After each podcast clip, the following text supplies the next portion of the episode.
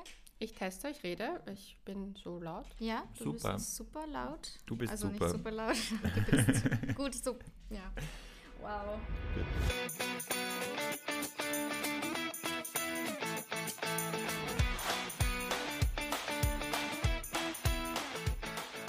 Hallo und herzlich willkommen zu einer neuen Folge von Einer geht noch. Ähm, wie immer mit Milorena. Georg ist heute neben mir Hello. Und Leonie ist auch bei uns. Hallo Leonie.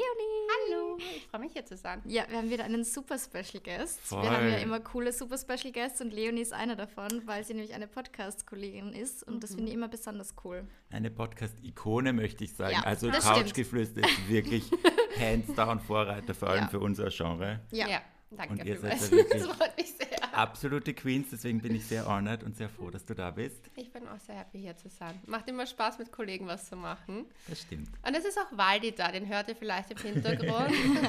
Wenn ihr Hunde tapsen hört, es ist Waldi, aber es ist okay. das, ist nicht, das bin nicht ich. Leonie, die geht immer mal zwischendurch ein bisschen herum und spaziert herum. Nein, das ist Waldi, aber es ist fein und ja, ich würde sagen, wir starten mit unserer wöchentlichen Rubrik. Äh, Leonie, ich weiß nicht, ob du es schon weißt, aber wir haben ja jede Woche unseren Crush der Woche. Und der Crush der Woche, der kann random sein, in der U-Bahn, bei Georg fast jede Woche im Gym, wo man sich denkt, naja, eigentlich sollte jetzt mittlerweile schon alle durchhaben. Also Crushes. Ja, danke. Die Crushes, ja, ja, Gut, nicht. Wichtiger Disclaimer. Ja, ganz wichtig. ähm, ja? Wobei ich beim anderen mir auch nicht ganz so sicher wäre. Eben. Aber naja, jetzt ist ja die Ära eh vorbei. Eben. Gut. Leonie, hast du einen Crush der Woche? Fällt dir jemand Ich habe ein? sogar zwei, witzigerweise einer Mega. vom Gym. Na schau, na schau. Aber das Problem ist bei dem, er schaut urgut aus. Er schaut richtig gut aus. Aber ich weiß einfach, dass ich ihn nicht am besten ansprechen sollte, weil es ist so die nächste Schwierigkeit. In welches Gym gehst du? Ins McFit. Okay. Also, ähm, ja. Ja. Glaubst du, weil du dann enttäuscht wirst, weil die Illusion dann kaputt geht? Oder? Nein, er hat die Fuckboy-Vibes einfach Oh je, so. ja. Und, aber er schaut einfach gut aus. Und der andere Crush der Woche war auf einer Party, der hat Jägermeister-Shots verteilt. Und der hat einfach ein sehr süßes Lächeln. Aber hat auch wie, ausgesehen wie die nächste Schwierigkeit. Also Ja, tendenziell, tendenziell habe ich irgendwie so ein. Mein Crush-Radar ist auch mein Fuckboy-Radar, glaube ich. ja. Ja, da bist du nicht alleine. Nein. Also das haben wir schon ganz oft thematisiert. Das ist ganz schwierig auch bei uns. Und ich finde, gerade im Gym gibt es so viele. Ja, also Gym-Typen sind für mich oft schon Walking Red Flags. Echt? Ja, weil die schauen alle schon so aus, als würden sie dir dein Herz brechen. Na, ich weiß nicht, es ist voll lustig, weil das hat sich voll bei mir verändert, wenn ich so meine Dating-History anschaue. Früher war mir das überhaupt nicht wichtig und jetzt ist es mir super wichtig, dass jemand Sport macht. Und deswegen glaube ich, weil ich jetzt viel mehr Zeit im Gym verbringe, Ja. ja. halt gerade so, muss die Person halt auch zu meinem Lifestyle passen. Aber man sieht schon noch den Unterschied zwischen jemandem, der ins Gym geht und ein Gym-Bro. Das Genau. sind schon ja, noch ja, zwei ja. verschiedene. Also ja, ja, das ja. Aber der Typ, den ich, den ich crushe, der ist eher so ein Typ, der ins Gym geht, weil Okay. er schaut einfach aus, als ob er aus der Forelle entstammt. Ah ja, Und Ah, ja. ein bisschen lieben Gym. wir. Lieben wir. Ja. Ja, haben wir auch mal jemanden gehabt, gell, der, du hast mir den mal gezeigt, der war mein Crush der Woche, glaube ich. Du weißt, wen ich denke? Der Typ im roten Shirt im Gym. ja. Ja, und dann sind wir draufgekommen, dass es ein Freund von der Jules war. Ah, lustig. Ja, mega witzig. Die hat uns dann geschrieben, so, hey, ich glaube, ich kenne euren Crush der Woche oder meinen Crush der Woche. Und das war dann sehr witzig. Und wir haben uns seitdem dann ganz oft gesehen, weil wir dann irgendwie so in denselben Freundeskreisen verkehrt sind. Und das war dann irgendwie ein bisschen unangenehm und ich habe einfach gehofft, dass der das nie Nie hört. gehört hat, ja. Ja. Ja, kann ich nachvollziehen. Ja. Ich hoffe nach wie vor, dass der Gym Crush das vielleicht hört und mich dann deswegen anspricht. Oh. Oh, schön wär's. Wir, wir geben ihm ein Shoutout. Wie schaut er aus? so wie jeder Typ momentan ausschaut, Fukuhila und äh, Schnauzer. Also Geil. das als Anleitung ist Wird ein schwierig. bisschen schwierig und er geht gerne in die Forelle und ist im McFit. Ja, also. Well, da gibt's ein paar, glaube ich. Aber es dürfen sich alle bei mir melden. Ja. Leonie ist ein Auffangbecken. Ich nehme euch alle, kommt her zu mir. Also, wenn ihr Fokuhila habt, Schnauzer, you're welcome. Ja. Kommt zu uns, beziehungsweise zu Leonie. ja. Georg, hast du einen Crush der Woche? Ich habe einen Crush der Woche. Mhm. Auch lustig, weil es ist über die Jules ein bisschen auch und es war einer aus dem Gym. Ah, Ja. Wow. wow. der Typ, der ist mir schon aufgefallen ein paar Mal. Also wir gehen ja immer zur gleichen Zeit ins Gym und da war er eben auch immer wieder mal. Mhm. Und da ist mir gedacht, ja doch, der ist schon sehr fesch. Hat aber einen Boyfriend oder Mann neben sich immer gehabt. Mhm. Und dann bin ich irgendwie über zwei Ecken drauf gekommen, dass das eher ein Freund von der Jules ist. Mhm. Und habe sie dann halt, glaube ich, gefragt und sie wusste auch schon Bescheid. Also ich bin ihm scheinbar auch aufgefallen. Uh, Ja. vielleicht Und war es ein gegenseitiger Crush. ich, es könnte sein, Ich es könnte sein. schon, Ja. ja. Und dann habe ich bei einem Event, ich war schon ein bisschen angetrunken, habe halt der Jules geschrieben, boah, der ist so hot. Und die Lorena ist dann strafend wie seine Mama neben mir gestanden, Georg, was machst du da? Und hat mein Handy genommen, gleich der Jules geschrieben, hör auf. Aber war gut, war gut, weil am nächsten Tag habe ich mir gedacht, ja, für was bitte? Aber es war witzig einfach, weil wieder mal Connections. Wir haben uns gekannt über die Jules und ja, war ein netter Crush, aber Ja, also es war auf jeden Fall ein gegenseitiger Crush, weil er hat irgendwie geschrieben, oder die Jules hat gesagt, dass er auf große Männer, dunkelhaarig mit Locken und Bart steht. Und Okay, die war so, definitiv auf Gegenseitigkeit. wow, okay, so, es ist einfach Georg. so ist einfach Georgs Beschreibung. ja, Ja, Aber bringt dir nichts, I'm over it. Also ich, es war wirklich nur so ein, Ein kleiner- kurzer ein Crush. Ein Crushchen. Okay. Vor allem, weil ich ein Taylor Swift-Tattoo auf ihm gesehen habe. okay. Und das fand ich eine sehr große Green Flag. Weil da denke ich mir, wenn du Taylor Swift so sehr magst, dass du ein Tattoo hast, dann kennst du ihre Text, ihren Ja. Vibe, dann bist du vielleicht cool. Ja, Ja, dann bin ich sehr cool. ja weil wir haben beide. Wir haben beide eins, ich habe vier. Vier Taylor Swift-Tattoos? Ja, Krass. Wow, Ja. das nennen wir Fangirl, ne? ja, ja. Swifty since day one, sag ich nur. Oh Gott, krass, ja. Ja. Das ist an mir vorbeigegangen. Ähm, also Swift, Swifty zu sein. Ja. Irgendwie bin ich da raus. Aber ich liebe die Texte. Also ich verstehe es Ja. wirklich eine Green Ja. Flag eigentlich dann. Ja, Voll. ja. irgendwie schon. Lorena? Dein Crush der Woche. Ja, mein Crush der Woche war gestern. Ich war gestern fort. Ich hoffe, man hört es nicht. Ich bin leicht fertig. Normalerweise ist ja Georgs Aufgabe, Sonntag äh, bei der Podcastaufnahme restfett zu sein. Heute bin's ich. Ja, Georg Ja. richtet sich gerade die Brille und tut so, als Ich bin frisch und munter. Ja, Mir ja, geht's super. Ja, das ist schön für dich. Wir waren gestern bei einem Cocktail-Workshop und das hat schon um 16 Uhr begonnen.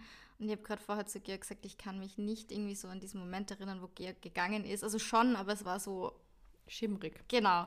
Und Georg so, das war um 19 Uhr. so, ja, okay, aber wir haben um 16 Uhr gestartet. Auf jeden Fall sind wir dann noch auf eine Geburtstagsfeier gegangen in irgendeinem Stüberl im Spittelberg, äh, Christkindlmarkt. Und ab 22 Uhr macht ja der Christkindlmarkt zu. Und dann sind halt alle so reingepilgert in dieses Stüberl und wollten da einen Platz haben. Da ist halt auch einer. Und das, deswegen habe ich kurz vorher lache, weil es ist so auch diese Beschreibung, die du gerade vorher gegeben hast. So, er könnte irgendwie aus Australien sein, so riesengroß mit so Mallet und auch ein bisschen Schnauzer mit einem Ohrring. Und ich glaube, er hat ein Nasenpiercing gehabt. Ich weiß es nicht mehr. Oh, auch gut. Ja, ich Das mag Indiz der Fuckboy. Ja, ja, voll. Wobei, mein Boy hat auch ein Nasenpiercing. Also hat auch einen Nasenring. Und er ist wirklich greenest of all Ja, flags. okay. Ja. Aber ja, grundsätzlich verstehe ich es. Aber ich Mhm. finde so Nasenpiercing, das ist halt bei mir wirklich, das sind schon 10 Pluspunkte nochmal. Ja, bei ich mir leider auch. So hot einfach. Und er hat Tattoos gehabt. Na, hilft auch. Ja. Obwohl ich Tattoos gar nicht so hot finde. Nein? Bei Typen. Ja, also ich mich- schon. ich, bei mir zum Beispiel, alle glauben immer, dass ich auf urtätowierte Typen stehe. Stehe ich eigentlich gar nicht. Ich hatte auch, glaube ich, eine, meine Ex-Freunde hatten, einer war ein bisschen tätowiert, aber halt so vier und kleinere Sachen. Und einer hatte ein Tattoo und sonst immer untätowierte Boys. Fuck. Mhm. Also ich weiß nicht, ich finde es nicht so, sch- also für mich kein, kein, Kein Kriterium. Kein Mhm, Kriterium. überhaupt nicht, gar nicht sogar. Also eher sogar, wenn jemand zu tätowiert ist, abschreckend, weil für mich ist das immer. Ich denke mir oft so bei Typen, ich habe einmal einen Typen gedatet, der von Kopf bis Fuß tätowiert, mit so sogar äh, Face dazu. Und da habe ich mir gedacht, du bist super unsicher in deiner Männlichkeit. Und deswegen hat er das so extrem ausgespielt. So, ich bin voll tätowiert, ich fahre Harley Davidson und so. Und das war mir ein bisschen too much. Und Okay. das hat mich voll abgeschreckt. Ja. Und ich bin drauf gekommen, dass Typen, die tendenziell sehr viele Tattoos haben, ist immer aus einer Unsicherheit heraus. Sehr Ja. oft. Und deswegen, ja, weil sie so in unserer Gesellschaft zeigen müssen, dass sie super männlich Dass sie sind. männlich sind, ja, Und voll. Das ist voll, das ist mir aufgefallen ein bisschen auch so. Mhm. Das Ja. ist eben noch nie drüber Nein, nachgedacht. valider aber Punkt.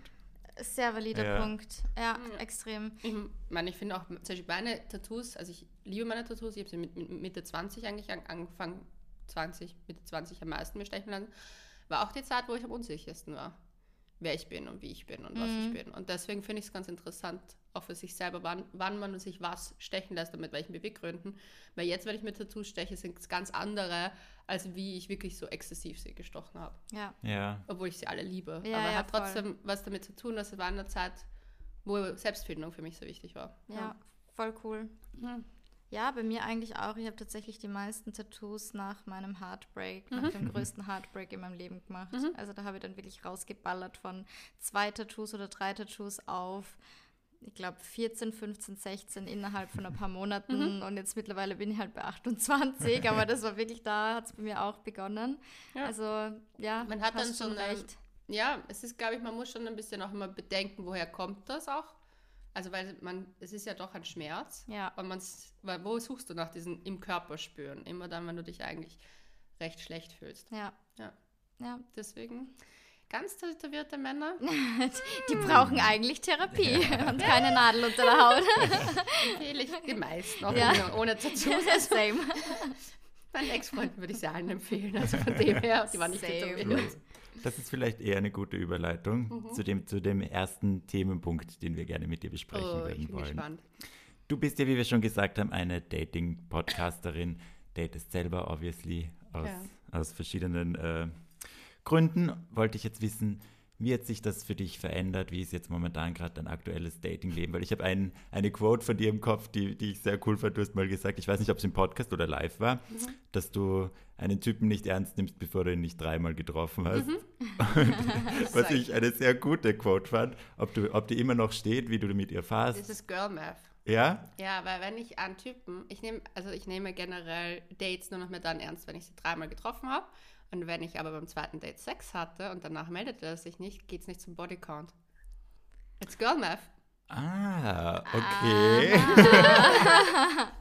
Okay, also du gibst die Typen erst auf deine Liste, wenn das, wenn das Sex nach dem dritten Date passiert ist. Nein, es ist eher so, dass ich, ich war meiner Erfahrung nach, was halt so jetzt, dieses letzte Jahr war echt so, dass ich halt, ich hatte viele, viele, es waren jetzt nicht unfassbar viele erste Dates, weil ich mir sehr schwer tue beim Daten seit meiner letzten Trennung, die war vor zwei Jahren, mehr als zwei Jahren jetzt. Dann habe ich ja ein Jahr lang gar nicht gedatet eigentlich, also so gut wie gar nicht. Äh, und habe echt Probleme gehabt, hatte auch Panikattacken, wenn mir jemand zu nahe kam und war sehr, ja, sehr verletzlich, was dieses Thema betrifft. Und deswegen habe ich eigentlich erst dieses Jahr so richtig wieder angefangen zu daten. Und mir ist einfach aufgefallen, dass ich am Anfang oft halt Menschen sehr ernst genommen habe, so ja, halt man investiert halt was in die Person trotzdem. Also man schreibt mit denen, erstes Date etc. Und mir ist aber aufgefallen, dass diese Investition teilweise ein bisschen einfach nur eine Illusion aufgebaut hat, anstatt dass ich mich wirklich da beschäftigt habe. Und nach dem zweiten Date zum Beispiel hat der, die Person mich geghostet oder einfach Kontaktabbruch gekommen. Und ich war halt dann nicht, ich, früher hätte ich vielleicht nachgeschrieben, jetzt mache ich das nicht mehr, weil ich denke mir, jeder weiß, wie er will. Und habe aber dann angefangen zu sagen, okay, dann zählt der Mensch halt nicht mehr für mich. Und ich bin jetzt momentan echt eher so mit dem, mit der Haltung, in der ich in Dates reingehe, ist ohne Erwartungen, also so gut wie gar keine. Ich schreibe urwenig davor mit den Leuten. Also wenn sie auf Online- Online-Plattformen stattfinden, das Kennenlernen, versuche ich so wenig wie möglich zu schreiben, weil ich das Gefühl habe, wir oft dazu tendieren, Illusionen uns aufzubauen, wie diese Person zu sein hat, weil wir können alle super toll schreiben, wir können alle total verbindlich sein beim Schreiben Ja. und total caring etc. Und dann trifft man sich und dann droppt einen die Person und man denkt sich so, aber ich habe ja urviel mit dem schon geschrieben gehabt, was ist was los, wieso? Und dann stehen ganz viele Fragezeichen. Deswegen versuche ich halt schon mal die erste Illusion abzubauen, indem ich halt echt sage, schreibe so das Bare Minimum mit dieser Person, sodass ich mir denke, okay, wir haben ja gleiche Interessen und ich versuche das Date auch nicht zu sehen, this will be my next boyfriend, sondern ich mache Sachen, die ich generell, generell gerne machen möchte. Zum Beispiel, ich habe ein Kino-Abo, also lass uns ins Kino gehen oder irgendwas machen und davor halt Drinks nehmen. Eines Date, wo ich gesagt habe, lass uns ins Kino gehen, weil wir nur was trinken dann davor, weil es einfach so nett war, die Unterhaltung. Aber halt Sachen, wo ich sage, das möchte ich machen für mich selber, für, meinen, für meine Freizeitbeschäftigung. Und die Person soll Teil davon sein. So wie meine Freunde Teil von meinen Freizeit, Freizeitaktivitäten sind. Und dadurch habe ich irgendwie gemerkt, dass so die Erwartungshaltung bei mir gegenüber der Person weiter unten ist. Und das nächste, was ich dann mache, ist einfach danach zu schauen, okay, wie, wie geht es weiter und auch nicht so einen Druck aufzubauen, so man muss sich jetzt unbedingt auf Biegen und Brechen treffen, sondern das auch mal sickern lassen. Wie war das erste Treffen? Ich habe da witzigerweise von einer Psychologin so acht Fragen, die man sich nach einem Date stellen soll, ähm, angefangen, mir selber zu stellen. Habe ich mich sicher gefühlt beim Date im Sinne von, wie hat mein Körper reagiert, war es so ein anxious, weil ich tendiere halt schon dazu sehr bei emotional unavailable guys ist mein ganzes Nervensystem on fire. Mhm. Bei uns auch. Ja, und dementsprechend habe ich geschaut, okay, welches ähm, Empfinden habe ich aber nach dem Date. Und das braucht auch manchmal Zeit. Und ich glaube, das hat mir geholfen und ich versuche halt deswegen auch zum Beispiel, wenn sich dann jemand eben nicht mehr meldet nach dem ersten, zweiten Date, ist es für mich auch nicht so schlimm, Mhm. weil ich eigentlich voll bei mir war. Also wenn du halt nicht so viel, es klingt blöd, weil ich will nicht sagen, so viel gibst, weil wir sollen alle viel geben, wir sollen ja investieren, aber ich glaube, in unserer heutigen Zeit ist es sehr stark, sehr, sehr wichtig geworden, bei sich zu bleiben und darauf aufzubauen. Glaubst du, hast du dieses Ze- Zeit lassen, um was zu realisieren? Also das ist, glaube ich, ein, einer der Punkte, die mir immer am schwersten gefallen sind, dass ich das mal sacken lasse. Hat dir da das geholfen, dass du sagst, du hast so eine Routine, wo du das wirklich machst mit diesen Fragen? Oder war das einfach die, die Gewohnheit oder einfach die, die Übung, sage ich jetzt mal unter Anführungszeichen? Ich weiß nicht, wie es sich so entwickelt hat. Es hat sich einfach so stark aus diesen schmerzhaften Erfahrungen entwickelt und dass ich halt so stark aufpassen musste, dass ich halt nicht Panikattacken bekomme, dass ich angefangen habe, wirklich zu schauen, okay, was sind eigentlich, wo sind meine Punkte, die mich immer wieder in Situationen gebracht haben, die ich nicht möchte. Und bei mir war es ganz oft auch so, dass ich zum Beispiel viel zu schnell Sex hatte mit jemandem. Und das zum Beispiel, ich meine, das ist jetzt, steht ein bisschen konträr mit der vor, mit dem zweiten Dating. Aber ich weiß halt auch ganz genau, wie ich halt mich selber beim Dating verhalte. Und ich habe oft zum Beispiel Nähe und Intimität durch Sex versucht zu bekommen, anstatt jetzt bei mir zu bleiben und zu sagen, okay, was ist in Wahrheit mein Wunsch? Mein, mein wahrer Wunsch war Nähe und Intimität. Und meine, meine Einlöse war sozusagen in meinem Kopf, okay, wenn ich mir das mit durch Sex holen halt kann, dann hole ich es mir halt durch Sex. Weil du es anders oft in unserer Gesellschaft nicht mehr bekommst. Aber jetzt zum Beispiel mache ich es auch zum Beispiel den einen Typen, den ich wirklich sehr, sehr mochte in dem Jahr. Es gab einen einzigen Menschen, den ich wirklich sehr oft gedatet habe und den ich sehr mochte. Da hatte ich erst nach dem vierten, fünften Date überhaupt mit ihm, wurde ich äh, intim und hatte Sex mit ihm. Und das war im Nachgang auch für mich, wie wir uns dann trotzdem halt getrennt haben, also es hat dann aufgehört, wir haben uns aufgehört zu treffen, ähm, war es trotzdem keine negative Erfahrung für mich, weil ich nicht über meine eigenen Grenzen gegangen bin. Wohingegen ich mit einem Typen nach dem zweiten Date Sex hatte, wo es danach, es ist zwar jetzt nicht böse auseinandergegangen, aber es ist dann halt so nach ein paar Dates war, haben wir gemerkt, okay, es passt nicht, habe ich irgendwie so ein negativeres Nachgefühl von der Geschichte gehabt, weil ich von Anfang an nicht auf mich geachtet habe, sondern Nähe und Intimität gehandelt habe mit Sex. Und da habe ich gemerkt, dass es mir im Nachgang einfach deswegen schlechter ging, weil ich über meine Grenze gegangen bin. Und um das klarzustellen, es war jetzt nicht so, dass er irgendwas gemacht hätte und ich nicht, na, also das nicht wollte, aber es war halt so, vom, ich war nicht bei mir. Ja. Das war so, ja. Deswegen das Learning daraus. Voll gut. Voll bei sich bleiben und sich Zeit lassen mit Dingen. Ich glaube, wir haben so einen Rush auf alles. Ja. So. Aber es ist halt auch ein bisschen der Turbokapitalismus, in dem wir leben. Komplett, ja, das spüre ich nämlich auch. Dieses Gefühl, was du jetzt beschrieben hast, das kenne ich so gut. Ich glaube, Ja. das trifft auf uns beide auf Voll. Geschichten zu. Wir hatten jetzt beide, glaube ich, vieles Einige. im Kopf. Ja, Ja, ja, voll. Ja, ich finde halt auch, also ich glaube, du bist ja auch ein sehr emotionaler und sensibler Mensch und das sind wir ja auch. Und ich glaube, das ist dann oft nochmal mehr dieses, man möchte so viel geben und man, man steckt dann irgendwie so viele Emotionen und Gefühle etc. direkt rein. Und eben, wie du sagst, wenn es dann halt nach dem zweiten oder dritt- dritten Treffen dann halt wieder irgendwie, ja, wenn du wieder geghostet wirst oder so, dann trifft einen das viel mehr. Also ich finde das ist auch voll wichtig und voll gut, dass du die da ein bisschen so rausnimmst und das einfach ein bisschen abgrenzen kannst, weil ich glaube, irgendwann wird man sonst komplett ausgesaugt und Ja. ja, Man muss auch ein bisschen aufpassen mit Emotionalität, weil Emotionalität ist auch eine Manipulationsstrategie von einem selber. Ähm, weil ich das für mich zum Beispiel auch gesehen habe, bei mir und bei Freundinnen auch, dass man teilweise sehr emotional handelt, um den anderen schon sehr stark an sich zu binden. ja, ja. ja, ja. Weil man einfach das Gefühl hat, okay, wenn ich dem zeige, ich liebe dich und man hebt den auf den Prozess, natürlich fühlen sich Menschen dadurch geschmeichelt. Gleichzeitig ist es aber auch eine Taktik, den Menschen an sich zu binden. ja. Und da bin ich auch zum Beispiel sehr vorsichtig geworden, was sich selber, mich selber betrifft, weil ich früher auch jemand tendenziell war, der sehr emotional gleich war. Und ich mir gedacht habe, warum tue ich das? Und meine Podcast-Kollegin, die Sina, hat mal was gesagt. Man muss sich die Seele oder sich selbst wie ein Haus vorstellen. Und warum lässt du Menschen sofort in ein Schlafzimmer? Und ich habe das früher ganz oft gemacht. Ich habe früher meine ganz verletzlichen Seiten Menschen gezeigt, also dieses called Oversharing vielleicht ein bisschen. Ja, Ja. Bei Dates oder so. Einfach, ich habe ihnen sozusagen meine Schla mein Schlafzimmer schon gezeigt, damit ich aus Angst heraus, bitte tu mir nicht weh. Gleichzeitig aber auch damit gerechnet, also so als, als Ding, wenn du weißt, wie schlecht es mir ging, tust du mir es vielleicht nicht an und deswegen bist du nett. Und jetzt habe ich echt so das System, ich lasse die mal in den Vorgarten, in den Vorraum. Und dann, weißt du, so schrittchenweise, bevor, und deswegen auch mit dem, es klingt blöd, weil ich habe einen Sex-Podcast, ich habe sehr viel Sex in meinem Leben gehabt and I will not miss anything of it, aber Ja. sich auch da Zeit zu lassen, was ist für mich wann wichtig, weil es heißt nicht, dass man nicht coole One-Night-Stands auch haben kann, aber wann tue ich was, aus welchen Beweggründen, ist halt für sich selber auch immer wichtig, in der Reflexion zu stehen, weil dann tut man sich selber auch nicht weh. Ja. Boah, ja, ich finde das voll spannend. Es klingt so obvious, aber wenn man das dann nochmal hört, dann macht das wirklich Sinn, dieses Nähe suchen durch Sex. War, glaube ich, bei mir auch am Anfang total stark. Du kennst das eh queere Ja, Bubble, wenn du ja. da dich neu probierst. Was ist das Erste, was du machst, um zu checken, ob der auch noch queer, also um, damit Ja, hast halt passt, brauchst du Sex. sexuelle Kontakte. Ja. Voll. Und die bestätigen dich dann voll in deiner Identität und gleichzeitig halt auch in diesem, ah, du kannst doch Nähe empfinden. Aber es muss, wie gesagt, ja nicht gleich der Sex sein. Das wäre eigentlich, hätte seine Umarmung wahrscheinlich auch oft getan oder ein ich höre dich, ich sehe dich. Mm, Ich finde es auch manchmal ein bisschen schwierig, bei, weil ich ja auch in der queeren Community drinnen bin. Ich habe oft das Gefühl, dass die Identifizierung dadurch sehr stark nur über Sex läuft, weil Ja. es so schwierig ist, es anders zu zeigen noch.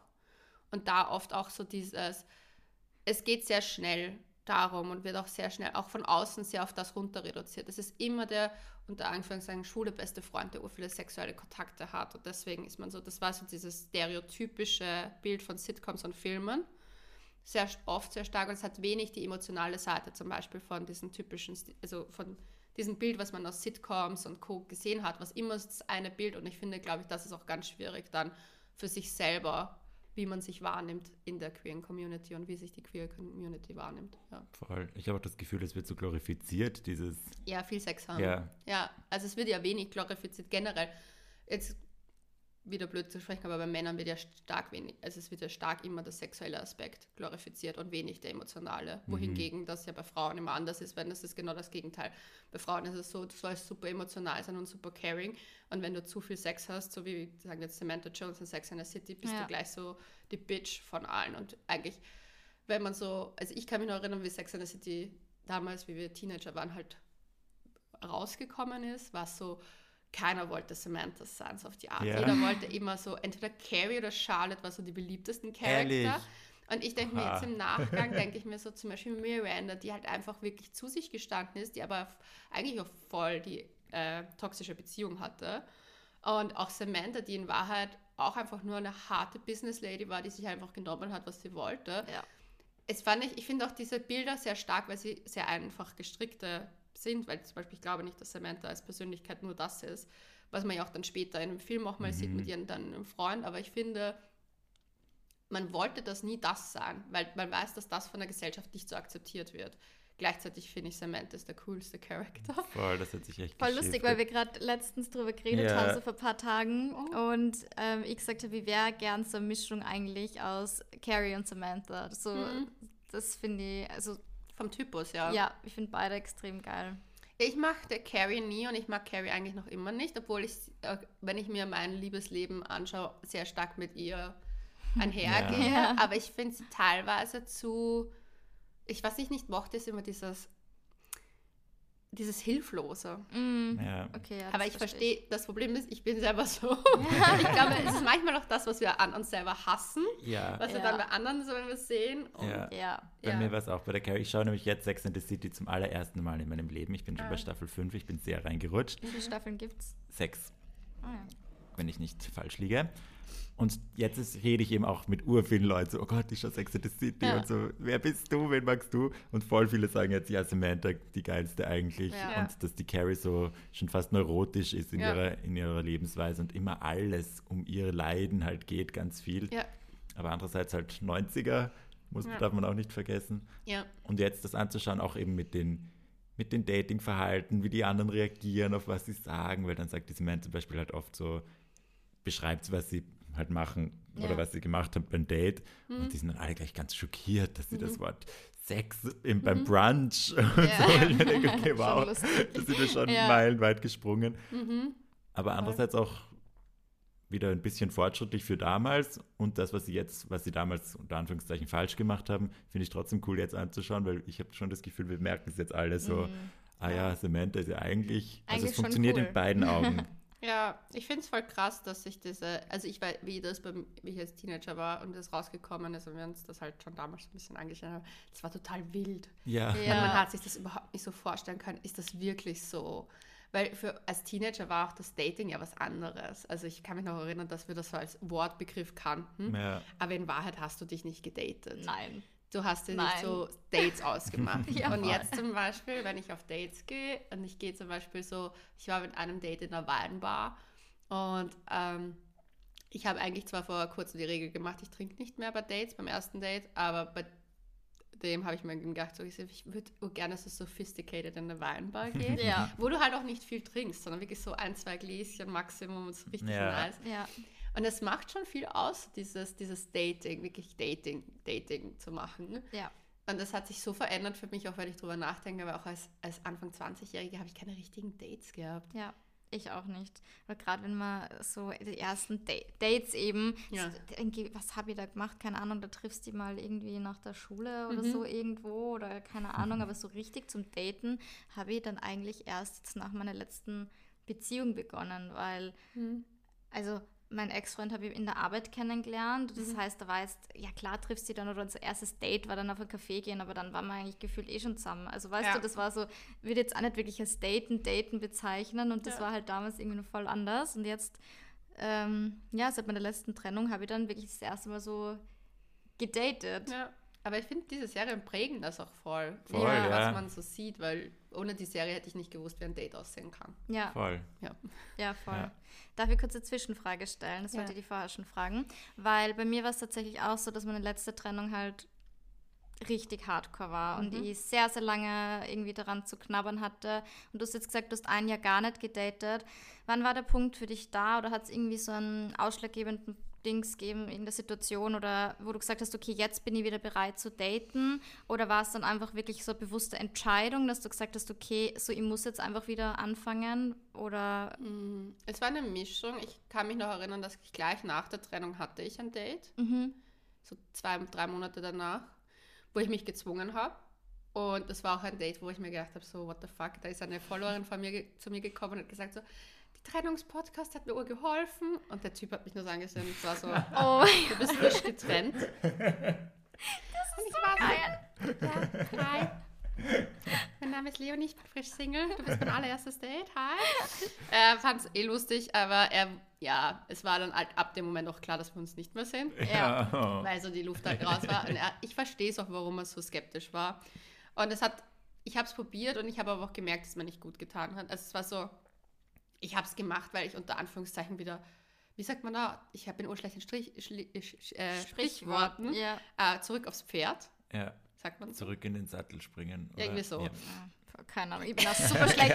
Ich, ich habe auch immer so ein Lack of words, wenn es um Ja. das geht und gehe immer so, nein, das klingt irgendwie falsch. That's not it. Ja, letztes habe ich gesagt, das ist die Kirsche auf dem I. Das war Ah, ja. komplett, completely wrong, aber ja. Aber auch jeder süß. weiß, was Ja. du meinst. Ja, aber ja, auf jeden Fall wollte ich halt, ich habe auf Biegen und Brechen zurück wollen, auf dieses Ding, weil, aber ich war, meine letzte Trennung hat sehr, sehr, sehr viel in mir kaputt gemacht, sehr viele Sachen zerstört, die ich nicht dachte, dass sie kaputt sind. Also bevor waren Trennungen auch schlimm, aber ich habe mir selber immer noch vertraut, ich bin zurück irgendwie, ich habe irgendwie mein, vielleicht auch einen komischen Coping-Mechanismus, aber ich bin auf Dates gegangen, habe mich abgelenkt und irgendwann mal ging es vorbei. Und es war okay. Und diesem, ich konnte es nicht. Ich habe solche Vertrauensprobleme gehabt. Wenn mich ein Typ, wenn mir der zu nahe gekommen ist, habe ich eine Panikattacke bekommen. Ich habe ganz lange gebraucht, um das überhaupt zu realisieren, dass es deswegen ist. Und deswegen habe ich auch nach dem einen Date habe ich, es habe ich dann aufgehört zu daten, dann war es sehr lange nichts. Und ähm, weißt du, eh durchs Fortgehen und so lernt man ja dann, das ist ja kein Dating, aber man lernt halt Leute kennen. Und da ist mir aufgefallen, immer wenn ein Typ zu nahe kam, dass ich so in einen Panikmodus gekommen bin und komplett in einem, ja, einfach, wo es nicht gut für mich war. Und deswegen habe ich dann auch gemerkt, okay, das hat da, das hat mit der Trennung zu tun. Und irgendwann mal so dieses Anfang dieses Jahres, na, eigentlich hat es begonnen, ich war letztes Jahr bei meinen Eltern in Zypern und war dort. Und ich habe das erste Mal das Gefühl gehabt, ich wäre wieder bereit. Das war so genau ein Jahr nach der Trennung. Es war genauso, wirklich, es war wirklich genau ein Jahr, dass ich mir gedacht habe, ich wäre jetzt langsam wieder ready für Beziehung oder Dating oder so, dass ich das Gefühl habe, ich sehne mich wieder danach. Bis dahin war ich eher so in einer kompletten Panikmodus-Situation. Und das war letztes Jahr im September. Und dann bin ich im, habe ich gesagt, hat trotzdem noch bis Jänner gedauert, bis ich überhaupt auf ein erstes Date gegangen bin wieder. Und dann habe ich sogar jemanden gedatet, den ich richtig cool fand und richtig mochte, aber wo der halt einfach das nicht wollte. Also wir haben uns ein paar Mal getroffen und er war aber am Anfang so voll into it und dann war er halt nicht mehr into it. Und das hat mich dann nochmal so zurückgeworfen, weil ich auch bei dem auch gesagt habe, eben mit diesem emotional stuff, hey, Ja. ich komme aus einer verletzten Situation Ja. und bla bla bla. Und dann hat mich das wieder so ein Teil zurückgeworfen und ich habe aber dann irgendwie, ich weiß, es ist komisch zu beschreiben, aber ich habe aufgehört, an meinen Ex-Freund jeden Tag zu denken. Und dadurch habe ich eigentlich gemerkt, dass es mir wieder gut geht. Und auch jetzt ist es so, ich vermisse nicht mehr die alte Leonie auch. Also davor habe ich sehr lange gehadert mit dem, wie ich davor war und wie viel dieser Mensch zerstört hat dadurch, dass wir, wie diese ganze Situation abgelaufen ist. Aber jetzt vermisse ich diese Person nicht mehr, weil ich meine neue Person für mich selber jetzt aufgebaut habe, die ich wieder lieben kann, also mich selber. Also Ja. das hat aber, das war irgendwie so ein, eine Mischung aus, ich habe schon so Steps gehabt, wo ich das Gefühl habe, jetzt geht was. Aber so richtig, dass ich mich ready gefühlt habe, war eigentlich erst wieder durch diese ganzen Erfahrungen generell, dass ich gemerkt habe, zum Beispiel der letzte Typ, von dem ich auch erzählt habe, wo wir uns öfter getroffen Ja. haben und den ich sehr mochte, und wo ich mir auch sicher bin, er mochte mich sehr. Ähm, das war einfach so, da habe ich zum Beispiel, auch wie das vorbeigegangen ist, habe ich mich nicht so zurückgeworfen gefühlt zu meiner Ex-Freund-Geschichte. Und ich glaube, daran habe ich es festmachen können, dass es, Dass Ein es besser ist. Oder, dass es eine ja. Entwicklung ist, sondern es ist ein schmerzhafte, schmerzhaft gewesen, aber es war nicht schmerzhaft und noch, weil die Situation von damals noch nicht abgeschlossen ist. Ja. Das ist so eine, ich weiß, ich finde, es ist auch so ein Mix. Ich glaube, es ist so unterschiedlich. Man kann es nicht festmachen. Nein, es ist irgendwie so das Gefühl, I don't know. Bei mir war es tatsächlich auch so, dass ich ähm, oft, nachdem ich mit Typen Sex hatte, weil bei mir war es so nach meiner Trennung, war dann wirklich meine wilde Phase und weißt eh, du bist halt Ja. wirklich so in diesem, oder ich war in diesem Modus so, ich muss jetzt irgendwie was aufholen und ich muss jetzt so mein Single-Leben genießen, so auf Biegen und Brechen, weißt eh, ganz gefährlich. sehr gefährlich. Und dann war es echt oft so, dass ich nach Sex mit Männern einfach geheult habe Ja.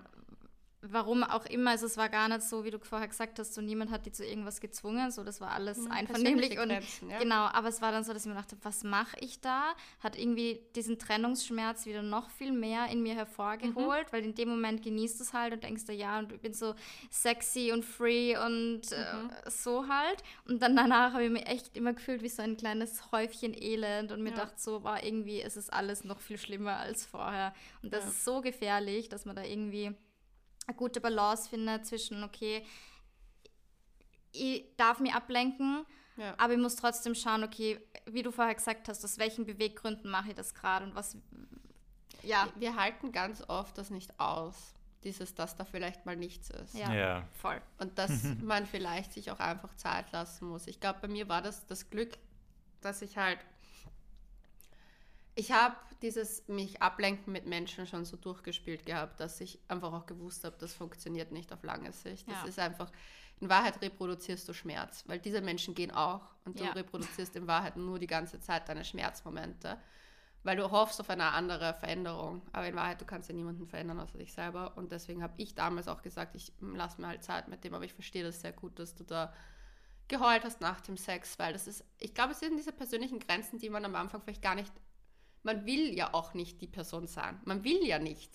Man will ja cool und frei und Single Life leben und man denkt so, Ja. nein, so bin ich. Das Ja. bin jetzt noch, das ist jetzt mein New Me. Ich bin jetzt voll Single und voll glücklich und ich mache diese Samantha Jones hier nach. Und in Wahrheit ist man aber in Wahrheit so ein Häufchen Elend danach und dann denke ich mir so, weil halt das nicht in Balance ist. Man gesteht sich ja nicht ein, dass man in Wahrheit noch leidet, weil man Voll. Ja, es ist halt irgendwie nur sozial akzeptabel, eine gewisse Zeit zu leiden und das finde ich ganz schwierig. Extrem. Man fühlt sich danach, also ich mich so schlecht gefühlt, wie wirklich nach eineinhalb Jahren immer nur meine ganzen Freundinnen angeholt habe, weil es mal wieder irgendwie so einen Rückfall gegeben hat Ja. und man fühlt sich dann schon super schlecht, aber wer sagt, wie lang Healing sein darf? Also weißt du, Man sagt ein Jahr Trauerzeit. Ja. Also es ist wirklich meine damalige Therapeutin hat zu mir gesagt, warum gibst du dir nicht mal ein Jahr? Ich meine, also, das kann nicht sein. Die Beziehung war nicht mal ein Jahr. Mhm. Aber in Wahrheit hatte sie recht. Also ein Jahr hat es wirklich komplett gebraucht, um das wirklich auf eine gewisse Art zu lösen. ja.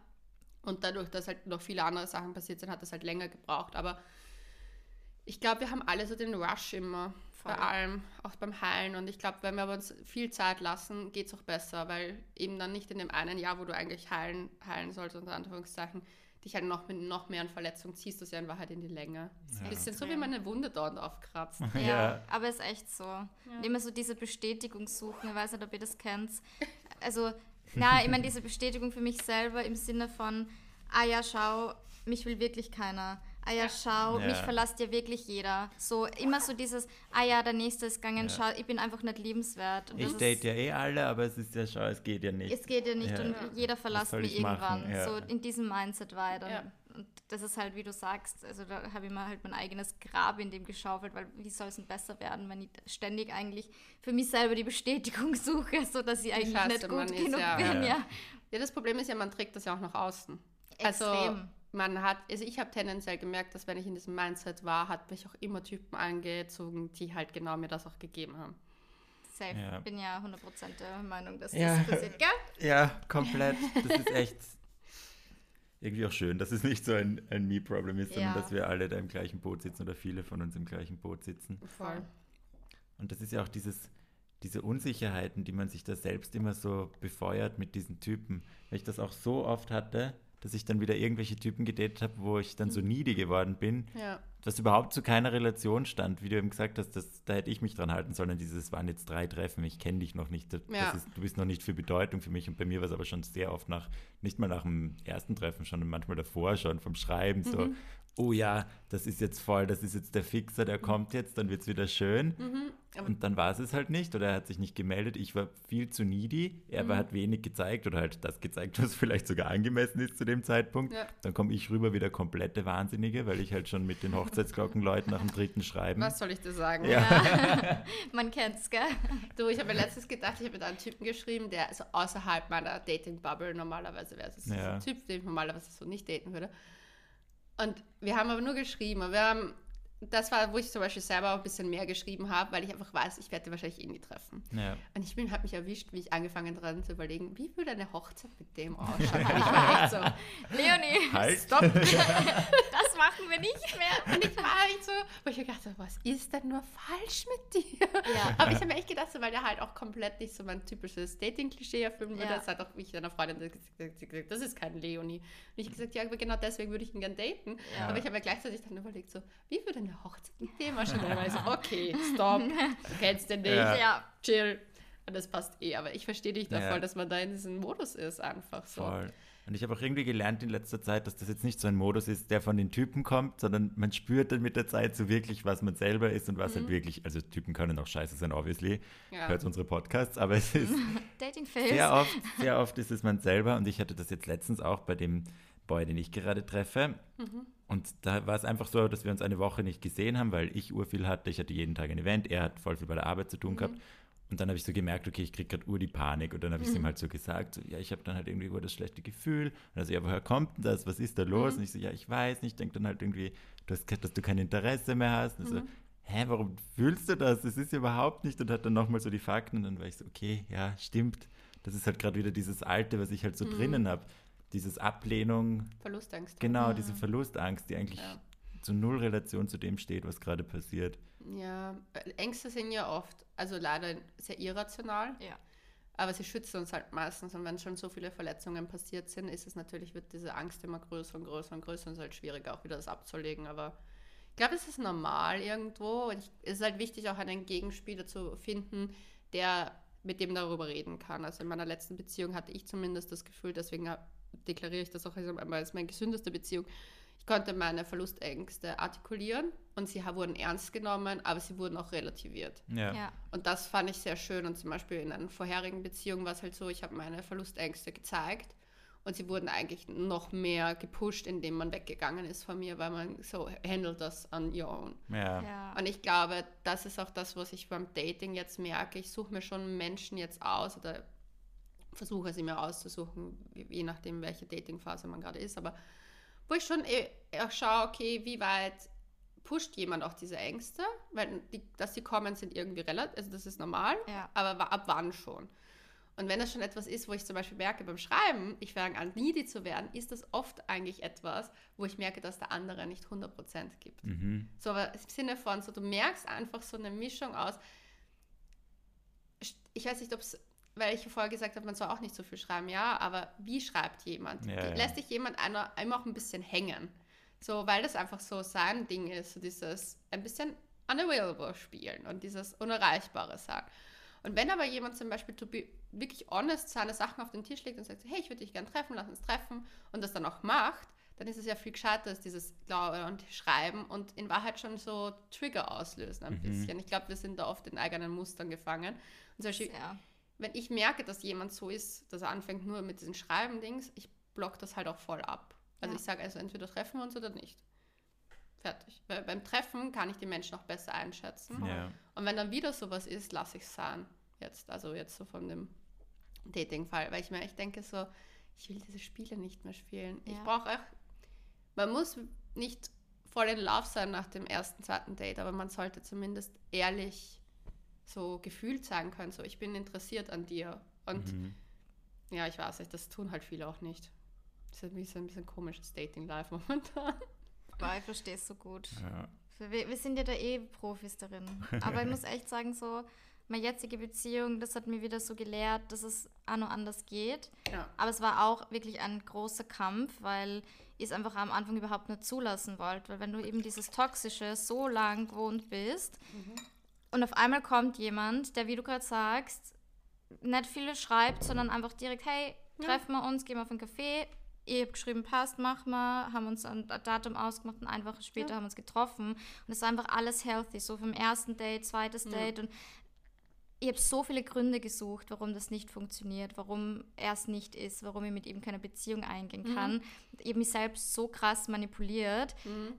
weil man es einfach nicht gewohnt ist. Und Ja. das finde ich schon krass, wenn man das dann, ich meine, eh gut, wenn man es selber bemerkt, weil dann kann Ja. man aktiv was dagegen machen. Und da Ja. hat uns, glaube ich, der, oder mir hat der Podcast sehr geholfen, Mhm. weil Georg halt mir dann immer so ein bisschen den Spiegel vorgehalten hat und einfach einmal mal die Fakten auf den Tisch gelegt hat und gesagt hat, schau mal her, so und so ist es. Mhm. Hör auf, Ja. dich selber irgendwie zu manipulieren, weil lass dich einfach drauf ein und zu sabotieren, ja voll. Ja. ja, ist es auch. Zum Beispiel, mich hat das bei den Typen, den ich eben wirklich sehr mochte dieses Jahr, der hat am, wenn wir Dates hatten, also wir haben uns getroffen und er hat am Date-Tag schon ausgemacht, wann das nächste Date ist. Ah, ja. Lieben wir. Ja, und ich war so, OMG. Und, ich hab, und das Arge ist, und da muss ich sagen, muss ich manchmal auch sagen, man muss vorsichtig sein, wie man halt mit anderen Menschen auch redet, weil mir ist aufgefallen, so, Freundin von mir hat sofort gesagt, so, ja, aber wo ist der Haken? Ja. Und das, ich denke auch oft so, wo ist der Haken? Anstatt dass ich einfach, hey, das ist gesund und dann nicht dann schon das Negative suchen. Ich meine, hat auch leider nicht funktioniert, weil er weggezogen ist. Oh no. Ja, aber an sich habe ich mir gedacht, so, das war einfach schön als Erfahrung, dass es anders auch gehen kann. Also, dass es Voll. halt einfach Menschen gibt. Und da zum Beispiel war es einfach so dieses langsame Kennenlernen und dieses eh, sich in einen Menschen zu verlieben und nicht in die Illusion von Ja. dem. Weil ich kann genau sagen, ich habe mich nicht, der hat sich bei mir auch wirklich jeden Abend gemeldet, weil er wusste, dass ich vom Typus jemand bin, der das braucht. Und das hat er mir auch irgendwann mal gesagt. So. Ja. Also er schreibt eigentlich nie so viel, aber er- bei mir weiß er, dass er mir einfach gerne jeden Abend schreiben möchte, damit, er, damit ich ein gutes Gefühl habe.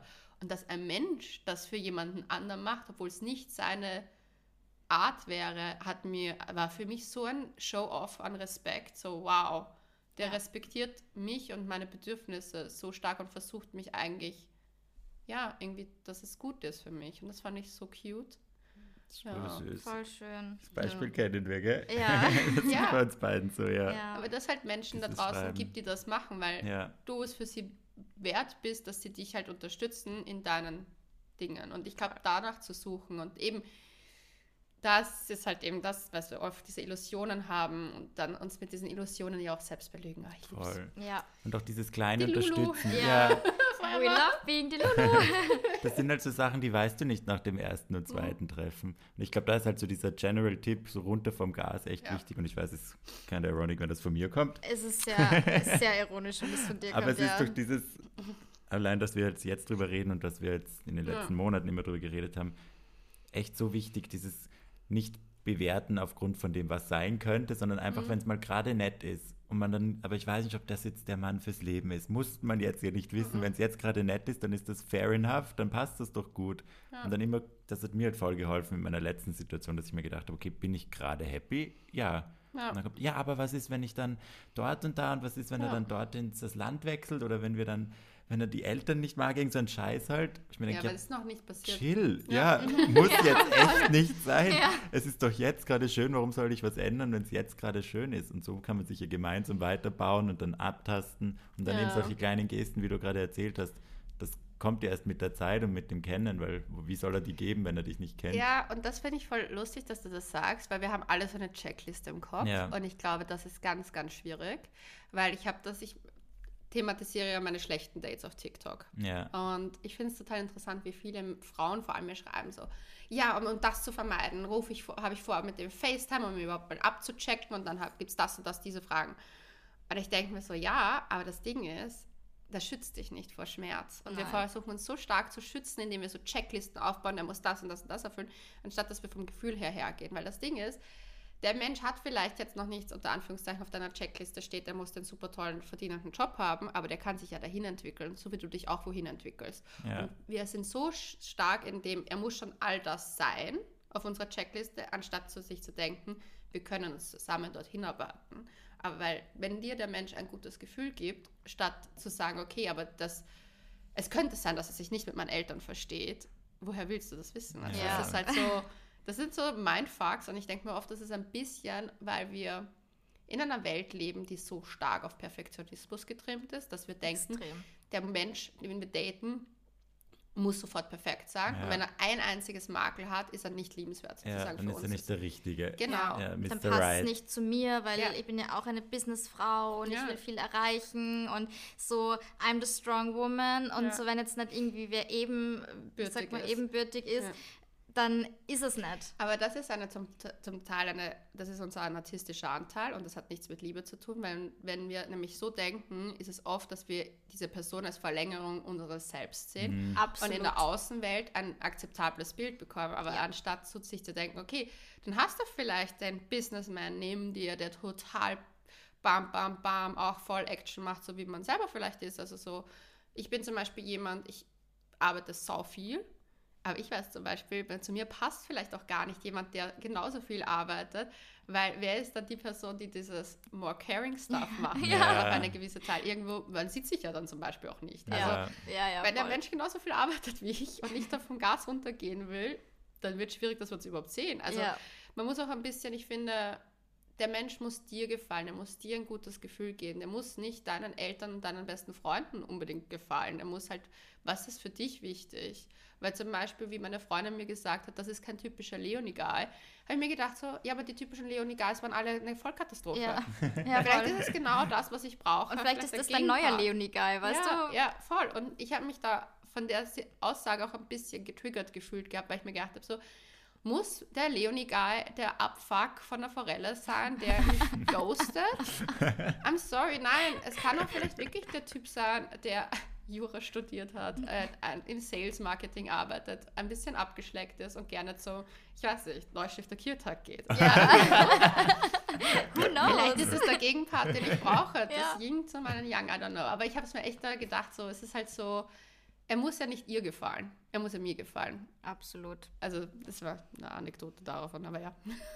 Voll. Ich glaube echt, das ist so gut, was du gerade gesagt hast, das mit dieser Verlängerung von einem selbst Mhm. quasi, weil das ist echt, ich habe es selber bei mir gemerkt und das ist richtig, richtig, ist eigentlich auch ein bisschen toxisch, dass Ja. man wirklich immer jemanden sucht, der Instagram P- Picture Perfect. Genau, Ja. so, so möchte ich mit dem auf der Straße gesehen werden. Denken sich andere Menschen, wenn ich Der mit dieser, passt zu dir. der passt zu mir, oh, die sind aber ein schönes Paar, oh, und die sind beide so ultra erfolgreich. Und im Endeffekt, um was geht's? Ja. Also, weißt du, um was geht's? Und wie du sagst, so, du- vielleicht passt er ja gar nicht. Und jetzt auch mein Boyfriend, der ist gerade äh, in Bildungskarenz und hat äh, komplett anderes Studium angefangen. Ja, aber ist doch schön. Und wir haben gerade so viel Zeit füreinander, weißt du, weil ich bin halt zu Hause und arbeite von zu Hause aus und er macht halt gerade eben seinen Master fertig und Ja. Ist halt auch sehr, sehr viel so am Schreiben und hin und her. Und ich denke mir, ey, so, ich lieb's gerade. Ich lieb's einfach, dass wir Zeit haben füreinander und wie du Ja. sagst, wenn du jetzt jemanden hast, der auch selbstständig ist, der durchgehend am Hasseln ist, ist es gesund für eine Beziehung? Ist es gesund Ja. für mich? Also würde ich das Ja. packen überhaupt? Weil ich bin halt, auch, ich brauche ganz viel Liebe und ganz viel Kuscheln und ganz viel Nähe. Und ja, Also ich kann aus Erfahrung sagen, Menschen, die halt den gleichen Zeitpensum in Arbeit investieren wie ich, das war zwar sehr immer auf sehr guter Ebene, weil wir wussten, dass es halt anders nicht geht, aber auf der anderen Seite war auch sehr wenig Zeit füreinander da. Ja. Deswegen, ja, ich würde echt nach Gefühlen machen und nicht nach, was stellt die Person im Außen dar, weil das Voll. kann sich so schnell ändern. Ich, beste Beispiel ist meine Eltern. Meine Eltern sind seit über 30 Jahren zusammen. Sie haben sehr kurz sich nur gekannt, bevor ich gekommen bin. Äh, mein Vater damals, meine Mutter sagt immer, in einer Hinterkammer gelebt. Und jetzt bauen sie sich ein richtig schönes Haus in Zypern. Also ich weiß nicht, der, wenn meine Mutter damals gesagt hätte, aber der ist jetzt noch nicht der mega erfolgreiche Künstler, der der- und ihn abgeschossen hätte, wären die jetzt halt, also ich finde, das ist halt auch, muss man sich Ja. auch überlegen. Ja. Und es kann auch immer was kommen. Zum Beispiel jemand wird krank. Es passieren Sachen im Leben, die einen Dings, und wir reden alle immer so von Mental Health und wir müssen aufeinander mehr Acht geben und Rücksicht, aber wir sind in unserem Dating-Leben, sind wir die puren Kapitalisten. Mhm. Weil du musst in Wahrheit delivern. Der muss immer zu 100% da sein, irgendwie gefühlt, oder das und das, dieses Picture-Perfect-Leben. Da geht so wenig um das Gefühl, was der gibt, weil am Ende des Tages, was machst du, wenn der super tolle Businessman oder die tolle Businessfrau krank wird, ihren Job nicht mehr machen kann ja, und nicht mehr die Verlängerung deiner selbst ist? voll. Ist es dann genauso liebenswert? Eben. ja. Und das ist halt, deswegen, ich rate jeden mehr auf das Gefühl in einem zu hören und zu sagen, okay, was gibt mir dieser Mensch für ein Gefühl? Ist es Sicherheit? Also ich finde dieses Wort Sicherheit ist immer so groß, aber wenn man an den Menschen denkt, ist es ganz oft dieses, ähm, dieses anxious nervous system. Wie reagierst du auf den Menschen? Und ist da diese Ruhe da? Weil die Ruhe ist einfach das, nach dem wir, glaube ich, mehr streben sollten. Ja. ja. Nicht die crazy butterflies. Voll. Und Ja. diese Checklisten, das ist Ja. ja. das Grundding von dem Ganzen. Wenn man sich Ja. dann immer wen sucht, der dann passen muss und dann Ja. erfüllst du solche Kriterien. Und bei mir war es schon so, das habe ich bei mir beobachtet, dass ich das auch hatte und dann gedacht habe, ja, das und das passt nicht. Und dann aber, wenn ich mich auf dieses, was lösen die Gefühle aus, was Mhm. passiert da mit mir, wenn ich mich auf das fokussiert habe, dann kam das so der echte Grund, dass ich eigentlich ein bisschen Panik hatte, da jemanden reinzulassen. Ja, voll. Weil das ist ja oft das, also die Checklisten sind ja so super easy Ausreden, um wieder Ja. wen abzuschießen, dass Ja. du kannst dir wieder leid tun, weil er war nicht gut genug, Ja. du findest halt niemanden, es ist so schwer gerade. Aber man muss sich schon noch ein bisschen an der Nase nehmen und dann mal abchecken, ja, warum ist mir gerade diese Checkliste so wichtig, was steckt da dahinter? Ich finde es voll lustig, weil ich habe mit meinem Spusi oder whatever it is, äh, das Gespräch geführt gehabt, ähm, weil er einfach von Anfang an gesagt hat, er sucht nichts, also was heißt von Anfang an, das ist nach ein paar Dates hat er gesagt, er sucht nichts Ernstes, er ist beziehungsunfähig. Mhm. Wir haben darüber geredet und ich habe halt dann zu ihm gesagt, so, erstens habe ich ihm gesagt, du schützt dich halt vor dem, indem du das halt gleich auf den Tisch so legst, weil ich glaube nicht, dass du beziehungsunfähig bist, du hast nur Angst davor. Ja. Ja. Und dann habe ich halt auch gemeint, so, weil er geht halt, weil das ist schon länger her, seine Beziehung und so. Und ich habe gesagt, so, ja, dann geh halt in Therapie. Ja, er hat sich eh schon überlegt. Aber er wollte das irgendwie für sich selber lösen. Und ich habe mir dann auch gedacht, so wie oft wir Menschen uns denken, ja, wir schaffen das alles alleine. Aber es ist so wie bei deinem gebrochenen Bein. Da gehst du auch einfach zum fucking Arzt und Ja. schustest nicht selber herum, weil am Ende musstest du es nochmal brechen Ja. damit es dann ordentlich wieder zusammenwächst, wenn du das vorher selber geschient hast. Also Ja. it's Ja. like stupid. Ja. Aber er hat mal halt auch gezeigt, so durch, sein, durch seine Aussagen, wie oft wir uns halt auch das als Vorwand verwenden, um uns auf Sachen nicht einzulassen, weil wir Angst davor haben, so Ja. stark. Und er hat das auch. Und er ist ein super lieber und toller Mensch. Und ich mag ihn sehr gern, was das betrifft. Aber ich denke mir halt auch so, ja, du musst deinen Weg halt noch voll gehen, was diese Sachen betrifft. Wenn man das nicht für sich selber streift und sich auch irgendwann mal loslöst, weil du gesagt hast, du hast dich so diese Typen gesucht, die, die dich wertlos haben fühlen lassen. Ja. Irgendwann muss man halt das weglassen, genauso wie er sein beziehungsunfähig ablegen muss, musstest du das Wertlos-Thema ablegen und dann kann man erst die nächsten Steps gehen für jemanden und wir schützen uns da ganz oft und haben Ausreden. Ja. Ja. Ich finde, das ist eigentlich gerade voll der schöne Abschluss, oder? Was Voll. sagst du? Mhm. Ja. Essen wir jetzt unsere Schneckis hier. Jetzt essen wir die. Schnecken. Und ich will unbedingt noch mehr von diesem Tee. Der ist Ja. echt geil. Ja, Ja, Neuners äh, Immun Plus. Wir, wir würden gerne gesponsert werden, weil wir reden schon ziemlich viel in diesem Podcast über diesen fucking Tee, aber er ist wirklich, it. aber er ist wirklich lecker. Der ist richtig gut. Ja, ich finde es voll schön, wie sie die Folge entwickelt hat, weil wir Voll. haben uns vorher ja voll viele Fragen aufgeschrieben, Mhm. aber ich habe eh zu Georg gesagt, wo wir drüber gesprochen haben, was wir heute besprechen. Lassen wir es einfach auf uns zukommen. Es wird 100% einfach ein Gespräch entstehen und genau so war es. Und Ja. wirklich so schöne Tipps, da können sie, unsere HörerInnen sicher so viel mitnehmen. Das also. Leon, Leonie, danke, dass du da warst. Danke, war dass ich da sein durfte. Mega schön. Ja, wir hauen euch natürlich von der Leonie alle Links in die Show Notes. Yes. Unbedingt auschecken. Couchgeflüster, falls ihr es nicht kennt, was ich Ich wollte bezweifle. gerade sagen, wer kennt nicht Couchgeflüster? Come on, also bitte, rein. ihr lebt hinterm Mond. Ja. Wenn ihr unseren Podcast hört, aber nicht Couchgeflüster, dann muss ich sagen, zweifle ich an euren, äh, weiß ich nicht, Ich glaube, bei der wievielten Folge seid ihr gerade? Also sehr, Wir machen das schon seit fast sechs Jahren. eben, Ja. also Ja. wenn ihr gerade ein Problem habt, es gibt sehr sicher eine Folge dazwischen Ja. Ich muss auch echt sagen, ähm, ich habe sehr, sehr viel eben nach meiner Trennungsphase immer so Keywords auf Spotify eingeben. Da gibt es ja schon 100 Podcasts, aber ihr wart immer dabei. Es ja, war immer ist die Queen dabei. of Keywords. Ja. Ich, ich mache das ja nicht, Ja. diese Keywords-Sacke, weil das, ich bin immer die Kre- die kreative Part. Ja, ja, voll. Mega cool. Ja, danke, dass ich da bin. Sternebewertungen, wenn ihr den Podcast auch gerne teilt. Ich glaube, da waren sehr viele Learnings dabei, die sehr, sehr viele Ja. Menschen brauchen und vielleicht nochmal hören müssen als kleiner Reminder. Und ja, wir freuen uns auf nächste Woche. Und in diesem Sinne, Baba. Bussi Baba. Bussi, Baba.